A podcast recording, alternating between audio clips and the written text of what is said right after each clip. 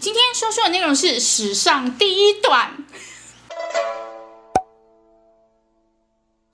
二零一一年的春节刚过，江西农村所有的人都还沉浸在年节的气氛中哦。这一天晚上，关西村有一位村民，他叫做熊菊生。他刚下晚班回家，回家的这一条路山道偏僻又漆黑呀、啊。可是这一条路呢，是他每天晚上像如履平地回家的熟路哦。突然，路边冒出了几个黑影，吓了他一跳。他就赶快用车灯扫了一遍，看看到底是什么东西，啊、还好是人，所以他就很镇定的继续骑回家了。结果到了半夜的时候啊，整村的狗狗都非常的不安，叫声此起彼伏的，熊菊生就完全没有办法好好睡觉。他就突然想起来回家路上看到的那几个黑影，所以他就趁天还没有亮的时候，就叫上了几个朋友啊、邻居啊，跟着他一起爬上村外的那个小山。也就是他看到黑影的那附近的那座山，果然他们看到一个深不见底的超级大洞啊！而且这洞口的土还非常的新哦。其实住在这里的居民大家都知道，这果墩山呢就是传说中的古墓，哇，不得了了是吧？其实政府有规定说，如果不是被盗或者是不小心发掘的，是不能主动去挖的哦。那也就是说，就算你知道它可能是古墓，可能里面藏了什么，但你还是不能主动去开挖去发掘。嗯，觉得说我要考古啊，那是不可以的啊。只有如果不小心被盗了，或者是不小心因为有要开发的工程去挖到了，这个才能跟政府申请正当性的抢救性挖掘考古。不然没事就去把人家历代历朝的陵墓全部挖个底朝天，那还得了啊？好。这个时候该怎么办呢？熊菊生他就在想到底要跟谁报告啊？他突然想到电视台的热线新闻，他就打去啦。果然，江西考古所的这个杨军他就接到了指令，就赶快出发了。杨军到现场一看，哇塞，不得了了，这是一个非常大的盗洞啊！情况很紧急，他觉得现在就应该要立马进去这个盗洞看个究竟。但他发现这个盗洞实在深不见底哈，这个要下去非常的不容易啊。他突然就想到啊，赶快把当地打井的师傅叫来，他会有那个辘轤车，也就是说可以把水桶转下去再转上来的那一台哦。好，第一步解决了。杨军他就担心了，会不会地下有很多传说中的瘴气呀，还是古墓机关啊什么的？但也没办法想这么多了啦。杨军就只好硬着头皮就进入那可怕的盗洞，太恐怖了。那个深度大概估计有五层楼高啊，没有想到。才刚下去不到三分之一的深度，突然一阵非常非常浓厚的味道扑上来了。什么味道呢？香味儿啊！啊，杨军就跟上面的人说：“你们有闻到吗？哦，好香啊！这个墓怎么这么香啊？”他心里就想说：“这个墓肯定不一般呢。”等到杨军下到这个最底的时候，发现全部都是水，而且看到被盗墓贼锯断的那个果木，整整有五层的厚度。之后去测量呢，这个盗洞居然深有十四点八米。杨军拍完照出了这个盗洞之后，他们就开始查看这个盗洞旁边，也就是盗墓贼留下的那些残骸。除了一些三四十厘米厚的果木，还有碳跟白胶泥。哎，沙、碳、白胶泥，完全就是对墓葬起了最标准的作用啊！哪三种作用呢？沙。可以起到防盗的作用，只要你挖到那个沙进到里面，它就会跟着一起流下去，就很像那个沙漠里面的那个流沙哦。碳，木炭就是防潮的，那最后的这个白胶泥它是防腐的。好，这个时候就要赶快先判断一下这个墓葬的等级，它才能够跟国家主管申请抢救性的保护啊。其实它到底是什么样等级？很明显，因为它就是一个像倒扣的金字塔形状，一个覆斗形的大坟包。而这个覆斗形的陵墓啊，通常最常见是在秦汉时期，尤其是在西汉皇家墓葬的标准配备啊！哇塞，这是一个太明显了吧？这个时候，杨军突然就想到，不久之前有一则新闻，哇，他心里突然就觉得毛毛了。为什么呢？因为这个新闻写的就是初春时在南昌文物市场逮捕到了一个不法商贩，他卖的东西刚好就是一批非常珍贵的文物啊。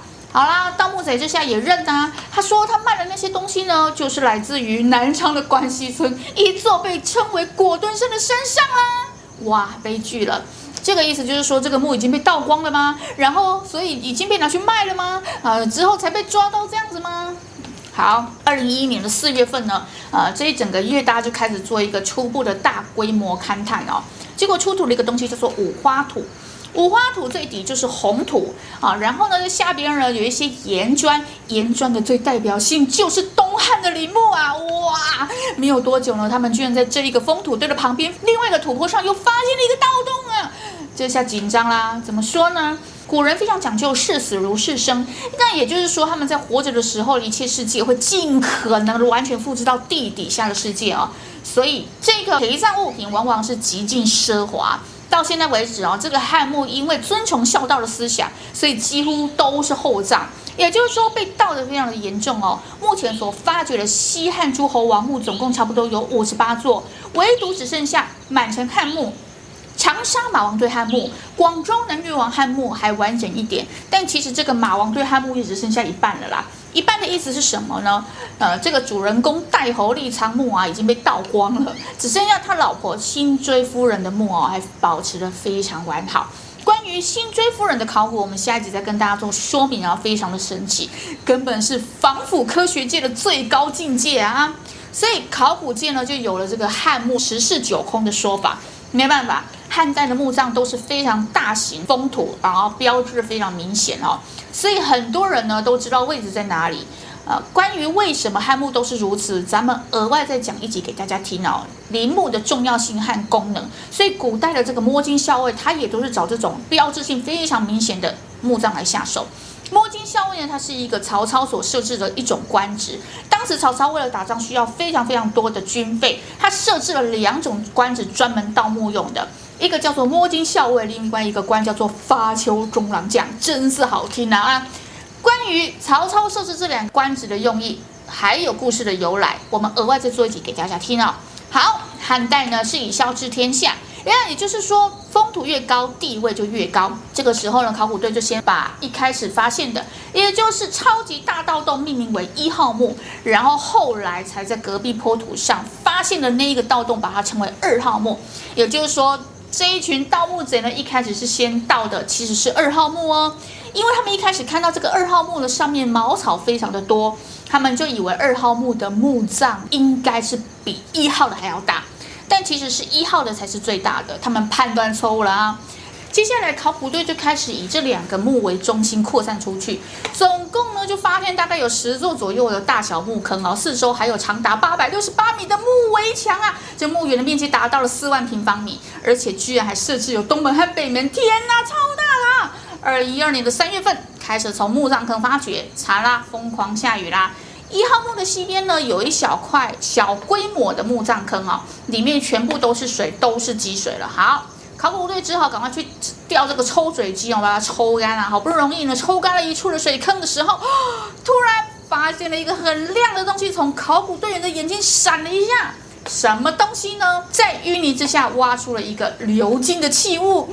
这里有金的器物啊，仔细去辨认之后呢，它居然是一个车位，位就是古代车上的一种零件，它专门套在车轴的最外观，也就是轮子在转动的时候，防止轮子脱落的一个零件哈。而后又陆续发现鎏金器物有什么呢？啊，这个铜盖方帽啊、首饰啊、轴饰啊等等的哦。一个一个大量的金属文物陆续的出土了，其中还有一个很漂亮的东西，它是马头的配饰，叫做当炉，用错金银工艺镶嵌出来了，上面的纹饰有鱿鱼啊、药虎啊、腾龙啊、凤啊、鸟啊、日月形象的这种这么精湛的工艺，就算是在王侯墓葬中也非常会少有发现哦，而且更夸张是呢，这里面呢一部车居然有四匹马。这个墓居然有五部车，也就是说至少二十匹马。重点是还都是使用真车马陪葬啊！在那个时期，只有诸侯王一级的人才能用。天哪，他到底是谁呀？就算在那边曾经有过的王公贵族，大概也只有海昏侯。可是海昏侯呢，也是列侯的哦，他不是诸侯哦。这差别在哪里呢？诸侯也就是说和皇帝有关系的亲属家属同姓关系，而被分封的称为诸侯。列侯是秦国自商鞅变法之后采取十二等的爵制啊，这个彻侯呢为最高一等，其次为关内侯。西汉的汉武帝时期战功最大的卫青，就曾经因为收复河朔而被封为关内侯啊。关于这个卫青大将军的故事呢，咱们额外再做一集给大家听啊。这些列侯均有实义，那彻侯呢为汉代异姓诸子的啊这个最高的封爵。之后呢，因为为了避开汉武帝刘彻这个名讳，就把这个彻侯改为通侯，也称为列侯。好，那既然是这样呢，就算是海昏侯，也不应该拥有这么庞大以及这些等级的陪葬品呐。再来，因为中国古代的政治中心大多在北方，所以这个庞大的墓葬是在长江以南的流域，哎，再怎么样也不可能和这个政治中心的人物有关吧？好，之前也有说哦，南越王墓地中有发现过模型的车马，但还真没有出现过真实的车马坑啊。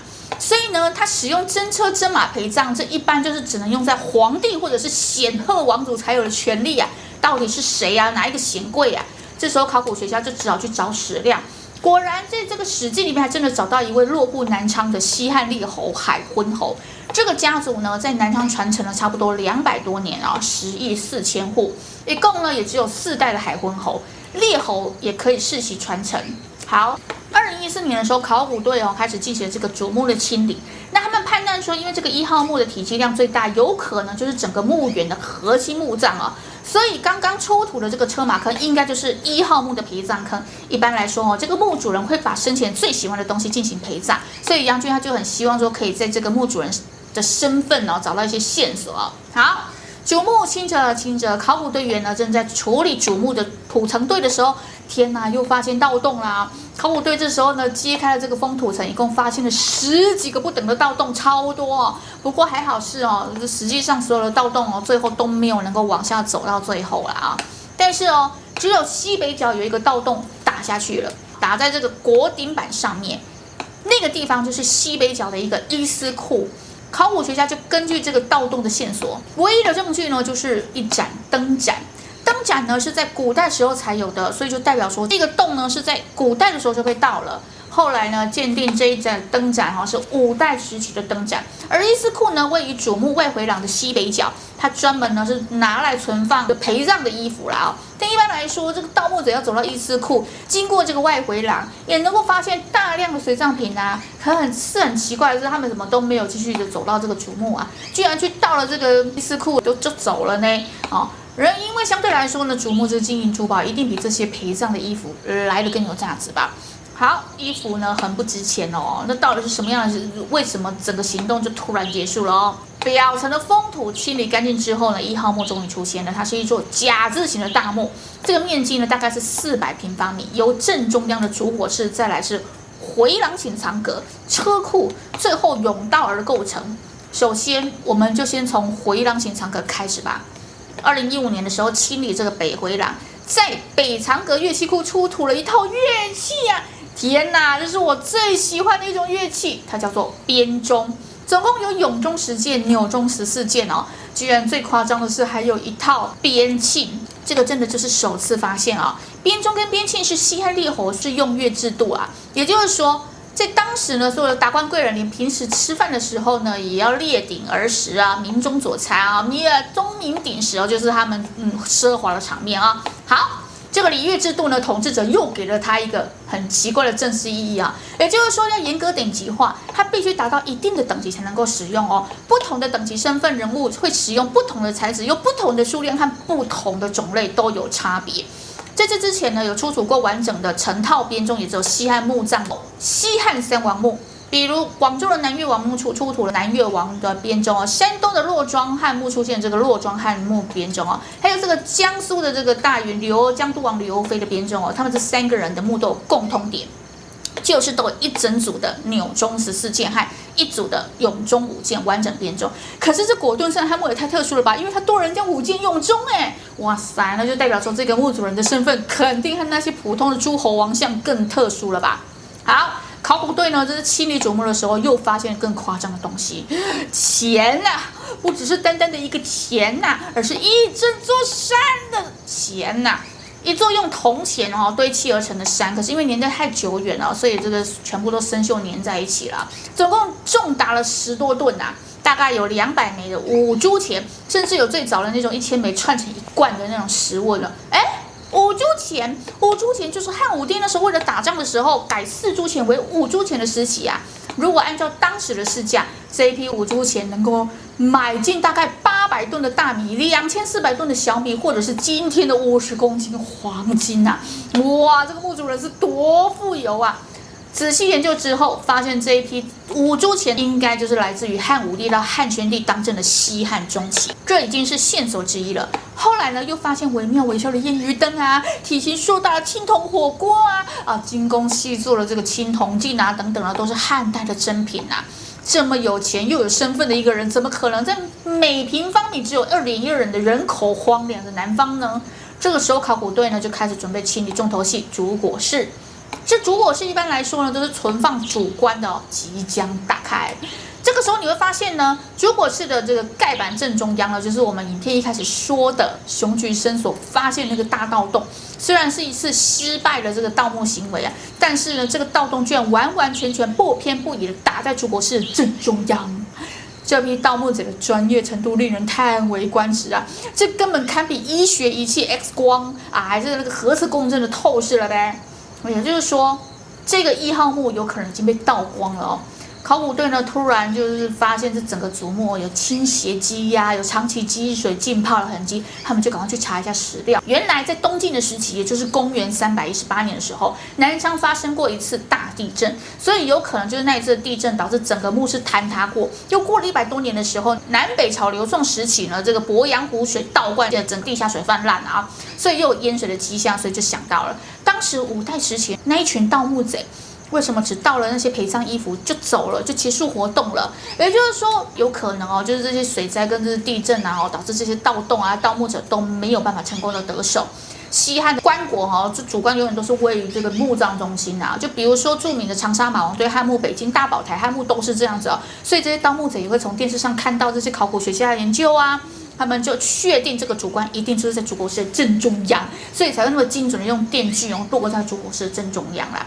诡异的是，这一次盗墓者又失算了。这特殊的墓到底有什么样的能力在保护它啊？当这个考古人员进入到主椁室的时候，主棺居然不在主椁室的正中心。哎，所以盗墓者虽然打在了正中央了，但是他们突然发现没有在中间啊，就只有一堆的积水跟残骸啊。盗墓者还不来不及找到这个主棺的时候，就被熊菊生在天还没有亮的时候，带了一大堆的村民去发现跟举报了。这么有灵性的陵墓，这主棺到底去哪里了？经过现代科学的勘探，终于发现主棺呢，它居然躲到了这个主椁室东北角，完全不合常理呀、啊！有专家在说，哈，这可能是因为墓主人是按照自己生前的居室布局来营造自己的地下宫殿。主椁室的一侧为堂，一侧为寝。主椁就放在这个侧面的寝室内，但有其他考古学家觉得，好像有可能就是那几次地震跟淹水啊，导致这个主棺的位置跑掉了，然后最后留停留在这个主椁室的角落。那不管怎么样，他居然就是这样躲过了两千多年来每一个趋之若鹜来盗墓的黑手啊！这根本就是一个奇迹哈！随着时间的推移呢，这个考古持续了五年，出土了差不多有一万多件的文物啊，而且这些都只是考古外回廊的部分哦。二零一五年的时候，主椁是正式进入了清理，才刚出土了一件文物，它是一批超级精美的玉剑饰。这种用玉在剑上面做装饰的状况呢，开始于是春秋战国时期，到汉代的时候才达到鼎盛，而且呢是成套的哦。按照规定，又是皇帝和诸侯王才能用的。比如中山王刘胜墓就有全套的精美手法的图案啊，都是为了显示这个权力跟身份。而这一套呢，居然是用非常非常高贵的图案狮虎纹。可奇怪的是呢，这套玉剑是就完全都没有使用过的痕迹耶！为什么在这一整套呢都在这个漆盒里面没有去使用呢？专家又去查了史料，发现，在江西南昌附近汉家王朝两百多年时间内都没有任何记载有哪一个诸侯王葬在这儿啊！奇怪啦，每一个出土的文物都是诸侯王级别使用的，可是史料里面却完全都没有这个人，到底是谁呀？啊，二零一五年的十二月，清理了主椁室床榻下的一个漆盒，发现了玉印一枚。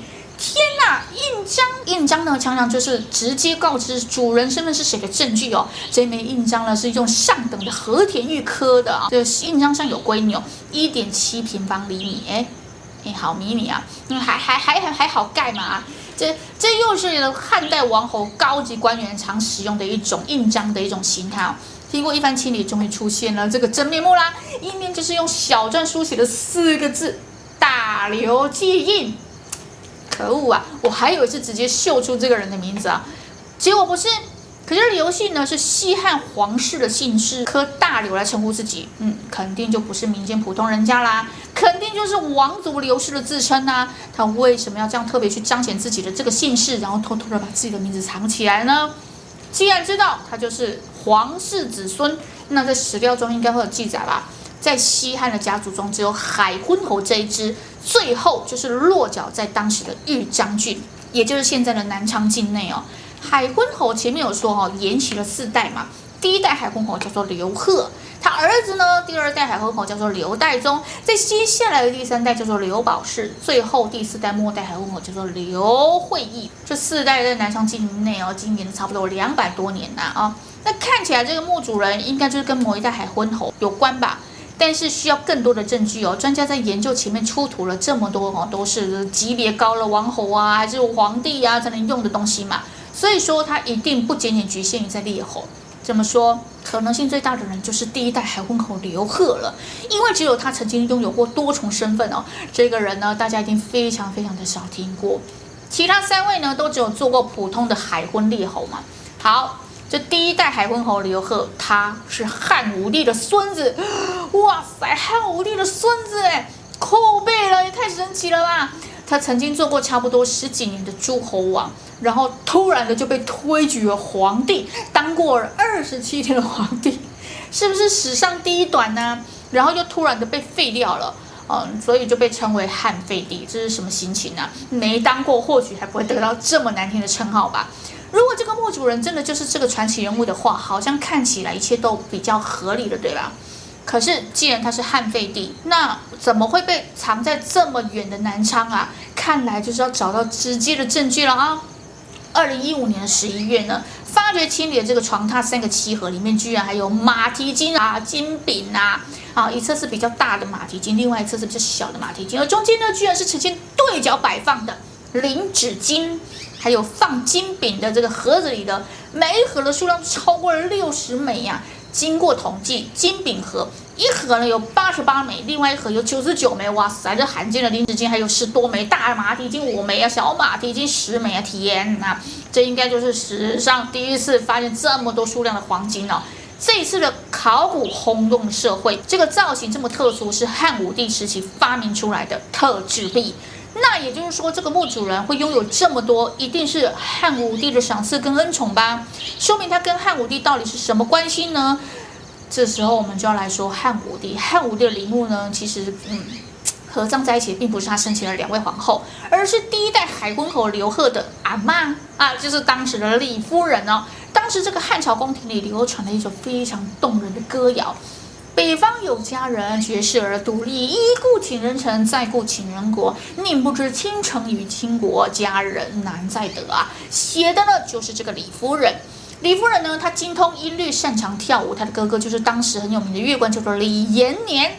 就是因为汉武帝非常非常宠爱李夫人，后来因为李夫人为汉武帝生下皇子之后就去世了哦，汉武帝非常非常的伤心以及非常的思念他，所以就做了这一首歌谣。甚至李夫人死了之后，汉武帝居然把她当做皇后的礼制来安葬，安葬的地方居然是皇后陵墓的地方啊！可是当时的皇后还活着耶，这位子夫会怎么想啊？而当时汉武帝和李夫人的儿子就叫刘伯。这刘伯呢，就是和刘贺的爸爸，好光荣的血统啊！当时这个李夫人把刘伯托付给汉武帝的时候，汉武帝还特地帮他挑了一块非常富饶的封地，封为昌邑王。当时的昌邑就在山东。那之后成为昌邑王的刘贺，为什么会埋在千里之外的南昌啊？二零一五年十二月，准备把主棺打开了。大家都知道，越接近墓主人身体的东西啊，一定就是他生前最重视的东西。也一定是最有可能直接证明墓主人是谁的线索。这主棺的盖板要用起重机吊升哦，可是因为这个墓呢，已经当时被水淹啊、地震啊，就是坍塌家业倾倾斜挤压，所以一直看上去就是黑蒙蒙的一片，什么都分不清楚。这个时候呢，就有一个人发现是一个闪亮亮的东西，就是金器。哇，天哪，还有黄金呢！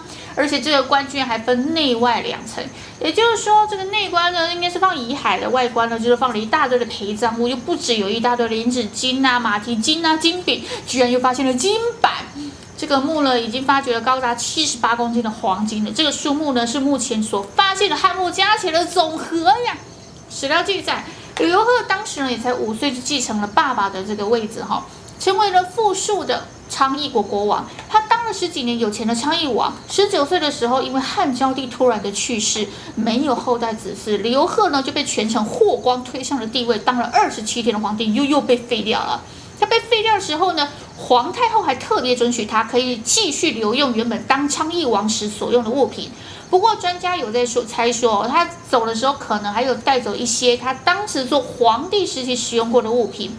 这个时候呢，全国专家聚集了，专家在一些很精美的漆器上陆续发现了一些字哦，其中就有昌邑九年、昌邑十一年，后来又在一个铜鼎上出现了昌邑吉田四个字，这四个字呢，就是代表说。这个鼎是昌邑王行吉田礼的时候所使用的。吉田就是开春的时候，天子会率领诸侯哦亲耕啊，表示着是象征一年的农事开始了。那会拥有这个鼎呢，就代表这个墓主人应该就是昌邑国国王吧。所以专家又去查了昌邑国的历史，他前后只经历过两代的王，第一代是刘伯，当了十一年之后，后来因病而去世哦。第二代就是这个刘贺继位了。虽然现在很多呃，这文物线索都觉得它应该就是刘贺了，可是，在考古学来说啊，只有找到确切的文字证据，才能够证明墓主人，确认这个墓主人的身份。十二月二十日，经过专家的测试跟考察，因为关内这个保存的非常良好，所以就决定整体打包送入实验室。为了好好保存这个经历两千年的娇贵文物，完全就是浩大工程啊啊！终于在这个地底下呢，长眠了两千多年的棺木见太阳了。专家判定，这是一座由海昏侯墓和海昏侯夫人墓两座主墓、七座陪葬墓跟一个陪葬坑，还有这个墙门、啊、哦的厢房啊、这祠堂啊，完整的列侯墓园啊。到了这个实验室，超超紧张了，大家开始清理所有的包装材料，发现这个主棺是有轮子的，而且呢，这已经挤压变形了。主棺一开，出现了七个玉璧，左右各配了一把宝剑，琳琅满目的。终于，一位考古人员在这个淤积的淤泥中发现了一个小小凸起的东西。天哪，上面好像有文字诶！专家就赶快判断这个东西存在的位置还有形态哦，大大小小的玉璧哦，通常都是这个墓主人的脸呐、哦，还有胸部存放的位置。所以可以确定这个遗骸的基本位置，所以呢，就判定这个小东西呢，应该就是在墓主人的腰部，那就代表说它是一个悬挂物，也就是通常挂在印章的位置。啊，考古学家小心翼翼的把这个东西提取出来了，果然这是一枚精致的玉印呐、这种玉印呢，在汉代是非常非常常见的一种方寸之印，上面的文字就是所有考古人员还有专家们期待很久的答案。这枚玉印上所使用的是阴刻篆书，左右等分两个字。对，出来了，刘贺。之前所有的推测哦，都敌不过这个一枚小小的印章，来的直接哦。天哪，这人生非常戏剧性的刘贺啊！史书上记载呢，他身为汉武帝的孙子，从小生长在王府中，年轻的时候就做了十三年的昌邑王，十九岁的时候就突然被立为皇帝，做了二十七天之后就又被废掉了，之后回到了故乡。三十一岁的时候又被汉宣帝立为海昏侯。然后远迁江西南昌啊，两年后在当地去世，享受这么多的荣华富贵，居然在三十三岁就去世了。他的去世非常的突然，只有留下“后薨”两个字的记录，其他都没有交代哦。刘贺他到底怎么死的呢？可是因为呢，经过这两千多年，又加上水淹地震挤压墓主人的遗骸已经不存在了哦，只剩下几块蜂窝状的腿骨，还有几颗牙齿之外，就没有其他的了。但是考古学家在提取胃部的这个玉带沟的时候，突然看到了一些异样，在玉带沟的这个下面呢，堆积了相当数量的小颗粒，哎呦，这个形状呢像某一种瓜果的种子。这些瓜子经过两千多年的时间，居然完整的保存在胃里呀、他们就突然想起来啦，之前在西汉境内的另外一个古墓里，也曾经发现过大量类似的瓜子，而且这个墓一坑多棺呐、啊。也就是说，被发掘到这个二十二个人的这个女性的残骸呢的遗体里面呢，全部都有这种瓜子。难道他们都是因为这些甜瓜而死的吗？从刘贺体内的这个瓜子分布来判断，他肯定是突然死亡的。刘贺前半生主宰他命运的人就是权臣霍光，他力主永立当时的昌邑王刘贺继承了昭帝之位。二十七天之后，霍光又把他给废了。六年后，霍光就死了，整个家族也被清算得干干净净啊，全族被灭。关于霍光是霍去病的谁，如何在众府臣中脱颖而出啊，把持朝政啊，我们额外再做一集给大家听哈。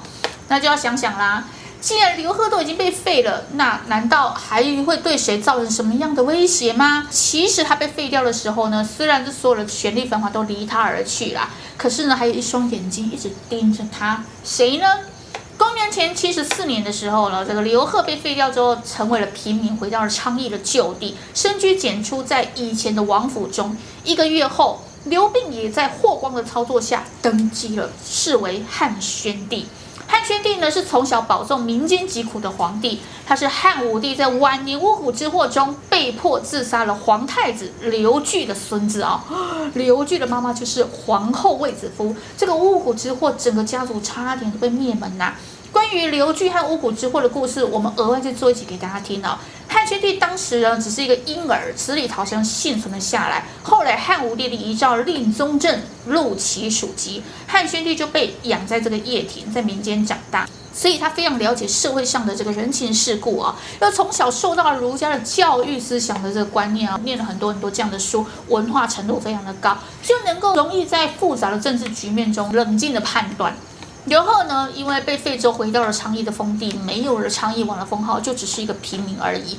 公元前六十八年，霍光死了，汉宣帝亲政了，他就派了一个叫做张敞的人去刘贺的昌邑国任太守。其实呢，就是派去偷偷监视了刘贺的啦啊，秘密的汇报。这个时候，张敞他就叫一个人伪装成刘贺的家奴，取得刘贺的信任，那就可以随时的监视他啦。公元前六十六年，张敞他还亲自到刘贺的府上拜访他啊。他观察分析之后呢，就汇报了给刘贺被废之后的状况给宣帝。